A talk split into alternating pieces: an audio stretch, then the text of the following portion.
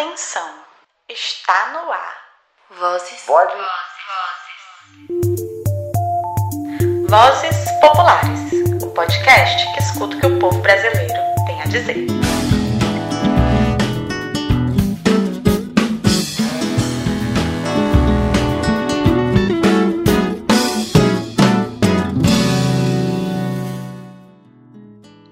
Oi, eu sou o João. Eu me chamo Maju e esse é mais um episódio do podcast Vozes Populares. Se você abriu alguma rede social, jornal ou qualquer outro meio de comunicação nessas últimas semanas, você com certeza ouviu a palavra antifascista por aí. E hoje conversaremos um pouco mais sobre este movimento que vem ganhando muito volume neste ano. Nesse cenário de desemprego, crise econômica e perda de representatividade política, fez com que o início do século XXI fosse marcado por essa ascensão da extrema-direita ao poder. Nós observamos o golpe de Estado na Bolívia, Donald Trump como presidente dos Estados Unidos e aqui no Brasil a crescente de Jair Messias Bolsonaro até a presidência. Consequentemente, vimos o movimento antifascista ganhar corpo em diversos atos pelo Brasil e mundo na esperança de que nenhum direito já garantido fosse retirado.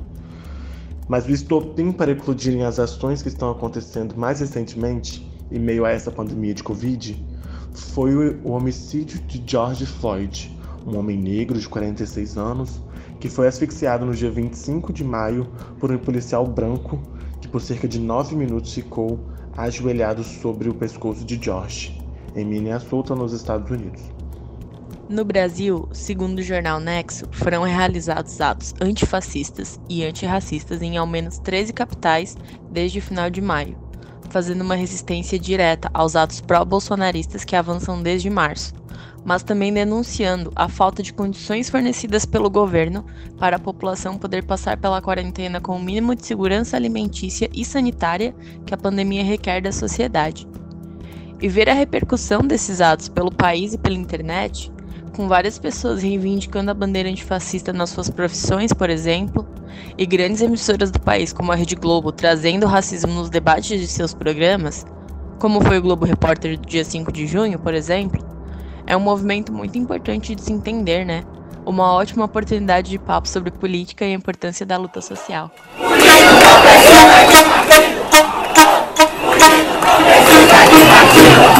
Para tudo, calma lá. Você ouviu isso? A galera tá falando em sem partido? Pois é, ouvi sim, João. Esses áudios são das manifestações de 2013, mas a tendência anti-organizações políticas, muito em evidência naquele período, desde então se faz presente em grande parte dos movimentos sociais, e hoje em dia não é diferente. Eu acho bastante problemático. A organização partidária é parte da luta pela democracia. Existem várias formas de lutar contra o sistema e as opressões que fazem parte da sua estrutura, assim como não existe apenas uma forma de organização de um partido. Mas acho que o mais importante quando a gente faz uma crítica ao apartidarismo, que às vezes aparece em movimentos mais espontâneos, é a falsa ideia de ausência de posição política que o discurso traz. A política está presente em todos os aspectos da nossa vida. Negar isso é nutrir um sistema que se baseia na desigualdade, na exploração, na opressão das pessoas. Se dizer apolítico é uma posição política e que vai contra o pensamento democrático e esvazia o sentido das interações sociais que dizem respeito ao interesse público. Dessa forma, repudiar espaços de organização política pode ser muito perigoso. Não se constrói espaços democráticos sem muito diálogo, disposição para aprender, paciência, entre outras questões. E a gente precisa disputar o significado das coisas, né, Maju? Não podemos permitir a despolitização das nossas pautas. E quando a gente fala em ser antifascista, temos que entender o que é isso e como ele se expressa nos, dias atuais. Buscando na história, o antifascismo foi um movimento criado pelo Partido Comunista Alemão que surgiu na época da Segunda Guerra Mundial, em união entre os comunistas, socialistas e anarquistas frente aos avanços do nazismo na Alemanha. Mark Bray, autor do livro Antifa, o manual antifascista, narra que essa rede visava, abre aspas, fornecer uma estrutura na qual pessoas de todas as classes sociais pudessem ser reunidas em uma livre coligação para combater a repressão econômica, social e, acima de tudo, criar uma base de defesa sobre a qual sociais-democratas e comunistas poderiam se unir contra os nazistas. Fecha aspas. Mas para entender essa luta antifascista nos dias atuais, é preciso compreender que o antifascismo é um movimento auto-organizado e político, pois nele será pensada a superação do Estado contemporâneo formado sobre as bases da burguesia e do sistema capitalista. Ou seja, o movimento antifascista propõe um novo modelo de sociedade, para além do Estado capitalista, o que nos leva ao segundo ponto o movimento antifascista é necessariamente uma luta anticapitalista, pois o fascismo só consegue ser sustentado pelos mecanismos do próprio capitalismo e suas estruturas sociais e econômicas. É preciso ser contra, portanto, tudo que dá suporte e sentido ao fascismo. A luta antifascista é uma luta existencial. E aí, quando a gente pensa no Brasil, é impossível falar das lutas sociais de combate ao conservadorismo sem entender a nossa história enquanto colônia. Diferente dos outros países, a escravidão aqui no Brasil cumpre um papel central ao capitalismo e suas acumulações primitivas e as consequências dessa opressão racial, da exterminação dos povos originários, da miscigenação, e a gente vê e sente até os dias de hoje. Mark Bray cita que o antifascismo sempre foi apenas uma faceta de uma luta maior contra a supremacia branca e o autoritarismo. Mas para falar um pouco melhor para nós, convido a militante Elissa, companheira de movimento estudantil da UFES, para expor sobre a luta antifascista e o debate sobre racismo. É com você, Elissa.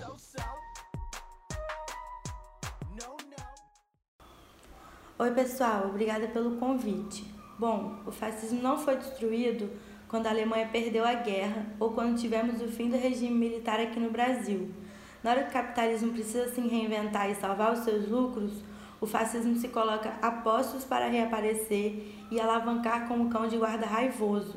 O antifascismo ele vai contra essa ideia de controle social, de que uma parcela da sociedade é superior à outra. Então não faz sentido que a gente se coloque enquanto antifascistas sem levantar as bandeiras anticapitalistas, antirracistas, contra a LGBTfobia e o sexismo.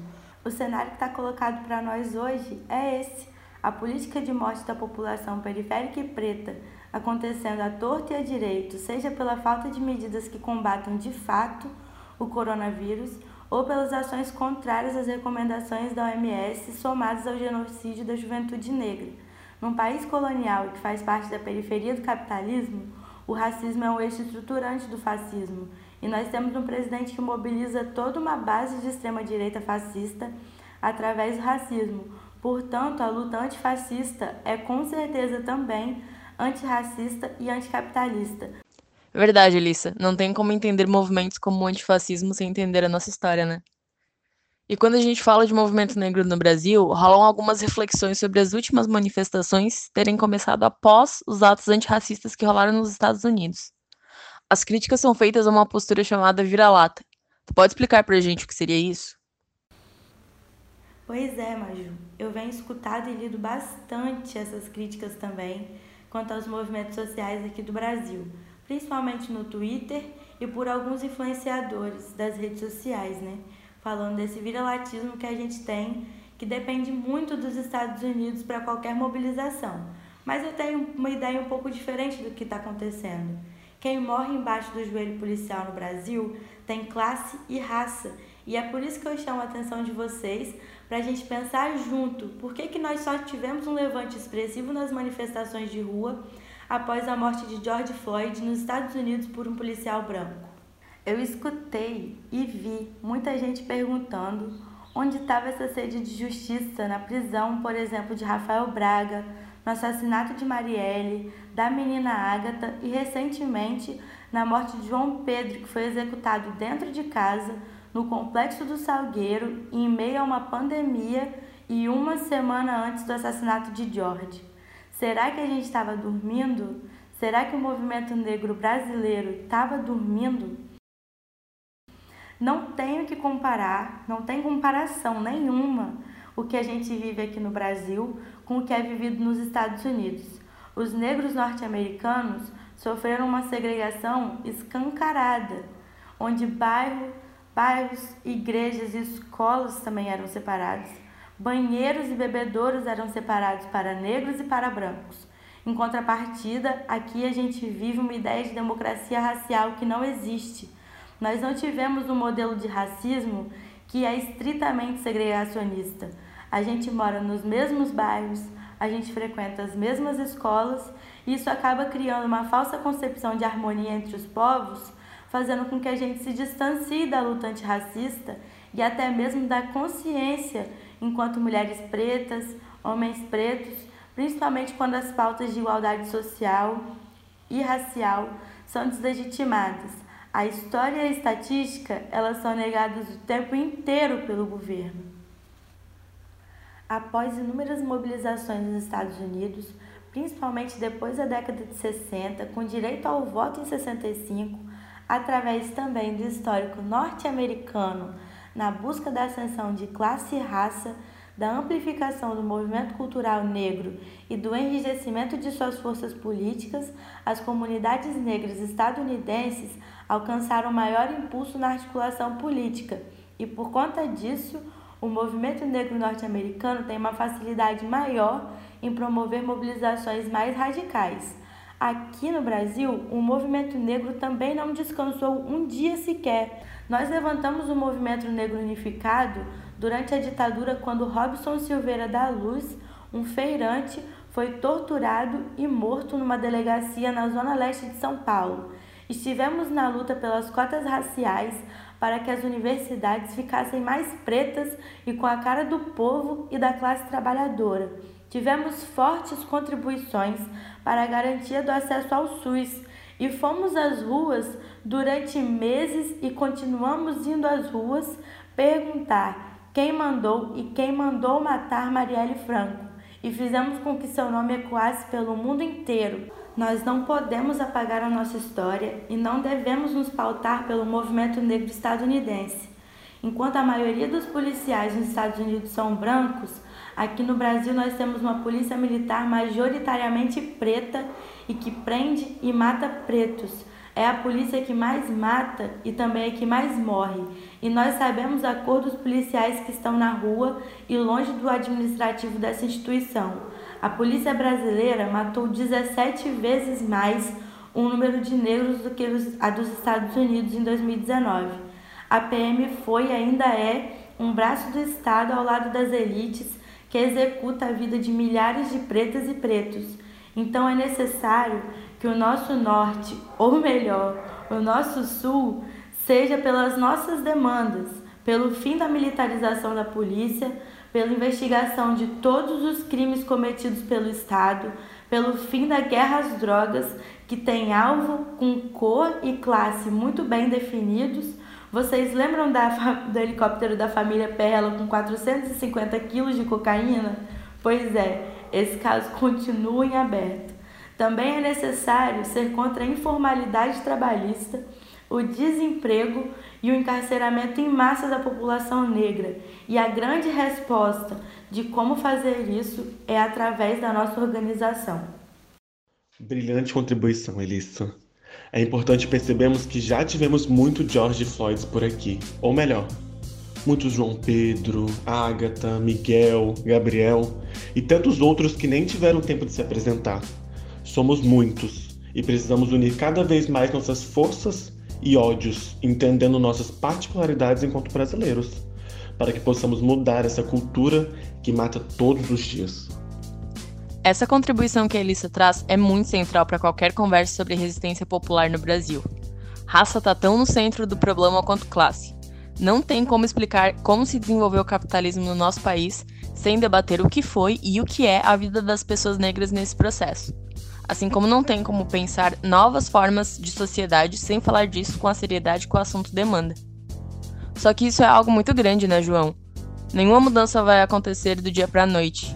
Isso leva muito tempo e muita energia, muita estratégia. A que a gente aposta é a organização popular. E pense que é importante falar um pouco sobre isso para o pessoal que está ouvindo a gente entender o que, que é, como isso acontece, as experiências históricas que temos aí para nos inspirar E para isso chamamos o Marcos Loss, que é estudante de gemologia na UFES, militante das Brigadas Populares no Espírito Santo. Ele atua na frente de reforma urbana e também é ocupante na ocupação resistência urbana. Tudo certo, Marcos? Ei pessoal, tudo bom? Então, Maju, eu acho que esse é um grande questionamento que permeia a juventude, sabe? Como que a gente faz para se organizar? São diversas as formas de organização, sabe? O que precisamos é entender a realidade em que estamos inseridos e, a partir dela, saber como se dão as relações, quais as necessidades, quais os objetivos, quais estratégias traçar, assim, definindo os aliados e inimigos, como Bolsonaro e esse governo fascista, né? E aí precisa entender também que a classe trabalhadora brasileira não está mais dentro né, em sua maioria dentro das fábricas como antigamente, mas estão ocupando empresas privadas, trabalhos informais muitas vezes. E olhando a partir dessa percepção, né, de, de classe trabalhadora brasileira, de, dessa nova classe trabalhadora brasileira, entende-se que a organização por setor de trabalho, né, a organização sindical, que teve, ainda tem uma importância muito grande né, na luta pelos direitos trabalhistas, pela democracia, pela aglutinação das massas, né? Já não consegue mais atender a demanda, a demanda desses trabalhadores e dessas trabalhadoras, e nem mesmo é suficiente para criar um amplo movimento de massas no Brasil. E outra coisa que é importante se, é, se destacar é que os espaços de trabalho têm se tornado cada vez mais opressores, mais controla controladores, mais alienantes, impossibilitando né, a auto-organização desses trabalhadores e trabalhadoras. E aí a gente vê que surge a necessidade de a gente abordar de maneira mais ampla a organização desses trabalhadores em massa, né? Em seus locais de trabalho, como as, as associações de moradores que tem nos bairros, é, os seus, nos seus locais de estudos, que tem as entidades de base, né, os diretórios e centros acadêmicos, os grêmios estudantis nas escolas secundaristas, no acesso aos serviços públicos, no acesso à cultura e nos meios de comunicação. É preciso estar no cotidiano desses trabalhadores e conhecer eles. E aí, onde a gente pode achar essa população dispersa, Marcos? Qual é a cara desse povo que a gente precisa organizar? Bom, mas Ju, a maioria da população brasileira, como a gente consegue ver, né, através das estatísticas e tal, está localizada nos espaços ditos urbanos, né, do Brasil. Logo, então, como está em a maioria dos, dos, da população, logo vai ter a maioria dos trabalhadores. É, e aí, a gente fazendo esses recortes, né, da população, a gente consegue ver que o setor mais ativo da massa é a população jovem, né? Isso a gente consegue ter uma percepção vendo todo um movimento de resistência, né, que aconteceu no Brasil com o movimento estudantil brasileiro, né? É, em sua maioria, mulheres, principalmente negras, muitas vezes mães solos, né? Que, em contrapartida, são a parcela mais precarizada também, oprimida, né, da população, com, que tem as piores condições de trabalho, menor participação na vida pública, na, na vida política, na vida social, né? E que para que a gente consiga, né, organizar todos esses sujeitos, toda essa classe, são necessários dispositivos territoriais, né, para disputar uma nova forma de sociabilidade, uma nova forma de organização social. É... E nisso é o que a gente chama de comuna, né? Que massa, Marcos. Você pode falar um pouco mais das comunas para gente? Bom, João, as comunas são construídas pelo povo organizado, né? Com a função de criar espaços de poder popular comunitário, né? Comum. É, por meio de cooperativas, né? Economia solidária. É sustentada por três bases. A primeira, autoproteção, quer dizer, criar novas formas, né? Criar formas de segurança, de apoio psicológico, de redução de conflitos, né, desses sujeitos. É, muitas vezes defesa em relação à violência institucional. A segunda, que é a autossustentação, que a gente chama de combater produzindo, que é estruturar né, nova, novas formas de sustentabilidade econômica, como eu falei, através de uma economia solidária, né, cooperativas e tudo mais. E por último, que é a auto-organização, né, que seria a democracia popular, através de que a gente chama de mandar obedecendo, que é, são feitas assembleias, onde é feito todo, né, um regimento e tudo uma, uma estruturação sobre, né? E uma coisa que eu acho que é muito importante lembrar é que as comunas não são né, a negação do Estado, mas sim um meio de disputar a hegemonia e poder com autonomia e liberdade política, né? E aí, as comunas, a gente tem várias referências, né? Em vários outros países do mundo, né? A gente tem na China, Mao Tse Tung escreve um pouco sobre, Venezuela, que Chaves escreve sobre, no México, né, com o movimento zapatista, é, nos Estados Unidos, com as, é, com as comunidades das Panteras Negras. E aí a gente pode citar também alguns exemplos, né? Que podem ser utilizados, como, por exemplo, as comunidades tradicionais brasileiras, né? A educação popular de Paulo Freire e até mesmo os trabalhos feitos pelas comunidades eclesiais de base, né?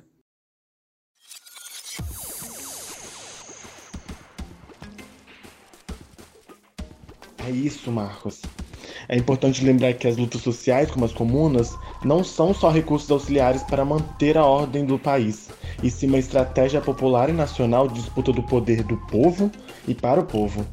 As comunas não dão a prática do trabalho de base. É imprescindível que a gente se organize, pense e haja também para que todo o nosso trabalho seja total efetivo. Pois é, né, João? E acho que quando a gente fala sobre se organizar, sobre trabalho em coletivo, isso não diz respeito só a entender as necessidades do todo. Acho que também precisa ser um processo sobre as necessidades das pessoas enquanto indivíduos. Porque o coletivo é feito de indivíduos e a gente nunca pode ignorar isso. Vejo como as pessoas têm capacidades e interesses individuais muito incríveis.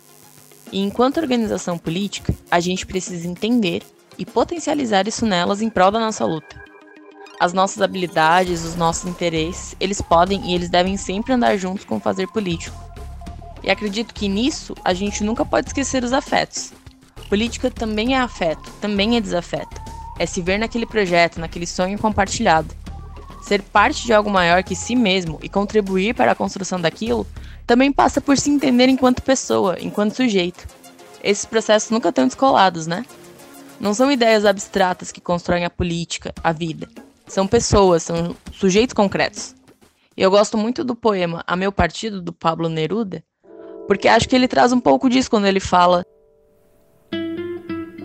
Você me fez indestrutível, porque contigo não termino em mim mesmo. Acho que passa por uma compreensão do que é a pessoa, do que é o seu desejo, do que é a sua esperança e do que é a sua angústia passa também por entender que sozinha é muito mais difícil encontrar respostas. O indivíduo, sozinho, o individualismo, não são as respostas porque a gente precisa, porque a gente almeja. É no coletivo, é na experiência compartilhada, é no construir junto que a gente pode fazer algo novo para todos.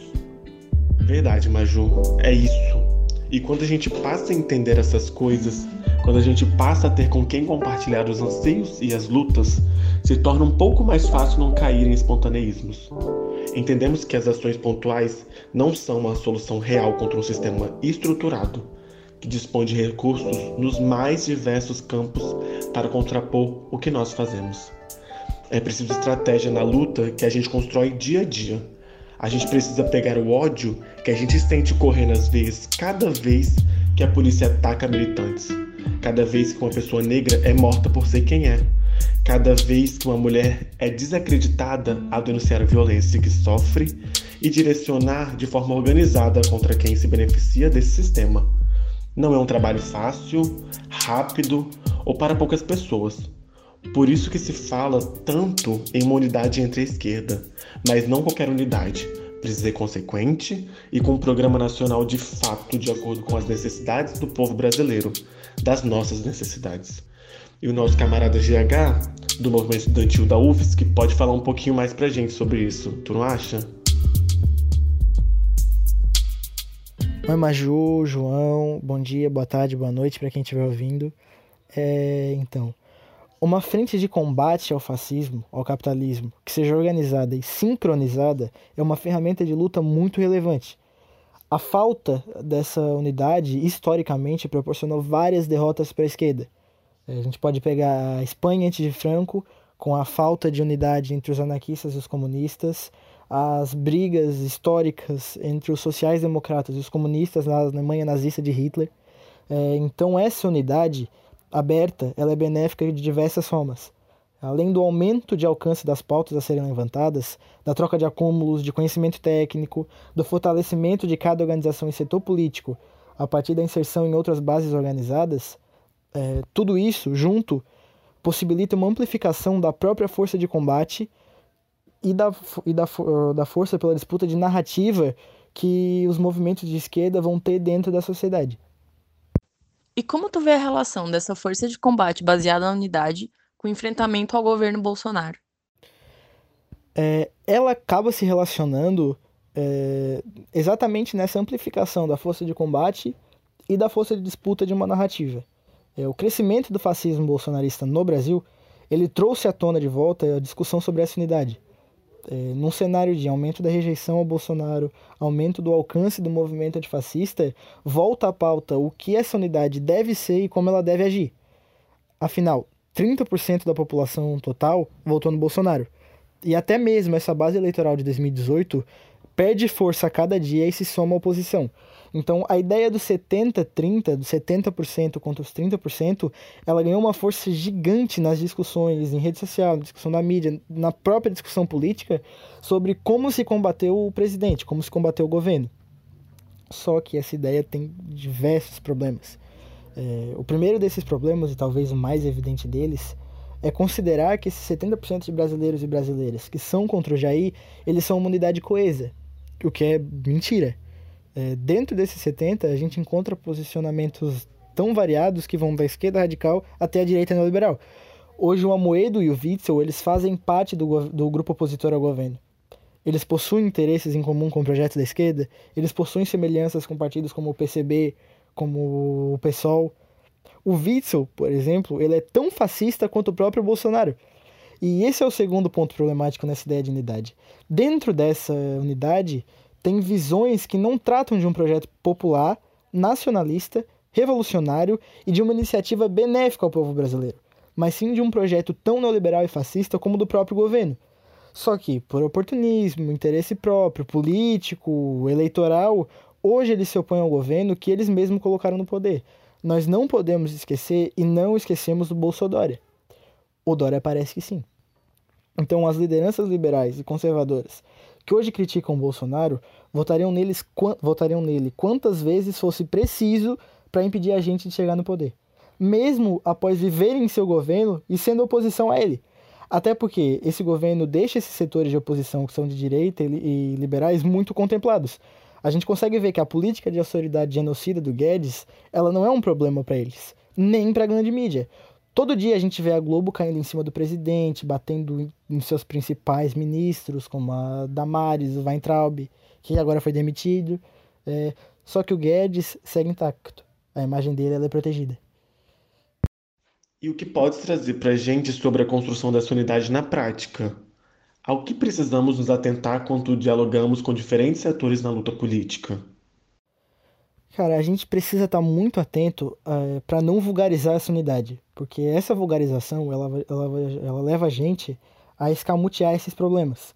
Uma aliança a qualquer custo pode ser uma aliança com aqueles que querem tudo menos um projeto revolucionário, nacionalista e popular sendo realizado. Por isso, uma unidade aberta contra o fascismo, contra o capitalismo, ela é um passo importante na luta para criar uma nova maioria política e, a partir dessa maioria política, derrotar de verdade o fascismo. Só que essa organização ela precisa ser tática, pontual e sem idealismos, que acaba levando a gente para uma derrota. Seja uma derrota antes ou após o combate nessa frente ampla. A gente não pode fetichizar uma unidade que dificulta e luta contra os nossos próprios interesses. Óbvio, é ótimo ver setores da direita batendo no governo além de enfraquecer a direita como um todo, e isso escancara a fragilidade do projeto deles. Porque não existe um projeto real pelos anseios do povo brasileiro. As alianças visam só uma coisa, que é chegar ao topo e de lá render muito para a carteira deles. Escolher os aliados, aqueles que realmente formam uma unidade na construção de um projeto de esquerda, é o que realmente deve ser colocado em pauta. Todo ataque aos nossos inimigos é, obviamente, muito bem-vindo, mas a gente tem que entender que após as críticas à fala do presidente, a uma política que ele escolheu, a gente pode ser o alvo. É, então, apesar de todas essas, essas ressalvas, é importante é, frisar que ainda assim uma frente de esquerda ela é extremamente importante para o nosso projeto revolucionário.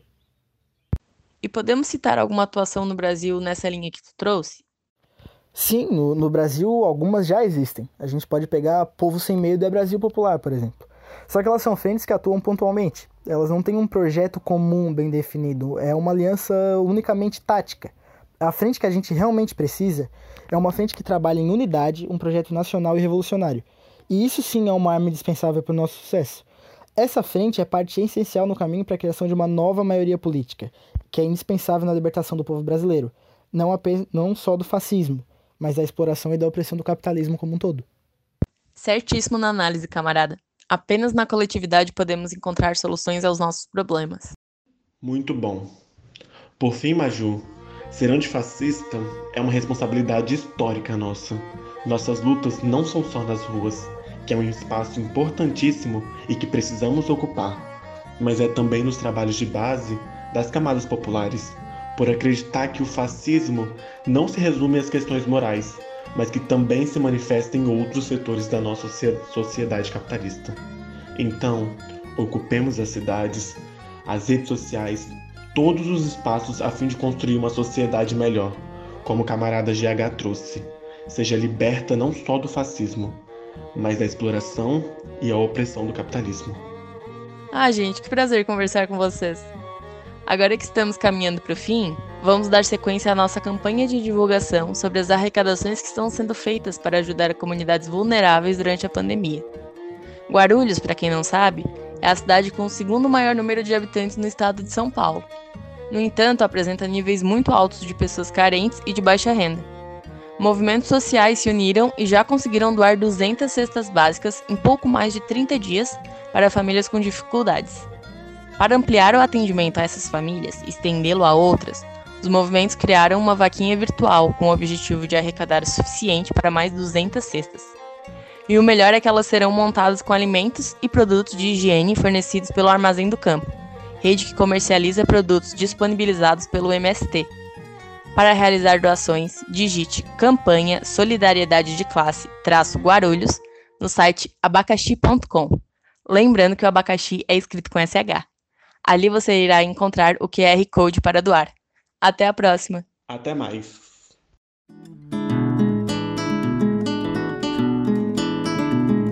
Esse podcast foi concebido e pensado coletivamente por militantes das Brigadas Populares. Para conhecer mais sobre o nosso trabalho, acesse nosso site www.brigadaspopulares.org.br ou nossas redes sociais, procurando por Brigadas Populares no Facebook, Instagram e Twitter por um Brasil justo e igual para todos. Mátria livre. Roteiro e apresentação de Maju Castro e eu, João Pedro Cruz. Entrevistados Elissa Soeiro, Marcos Loss e Gabriel Oliveira. Suporte e edição de Carolina Mangué.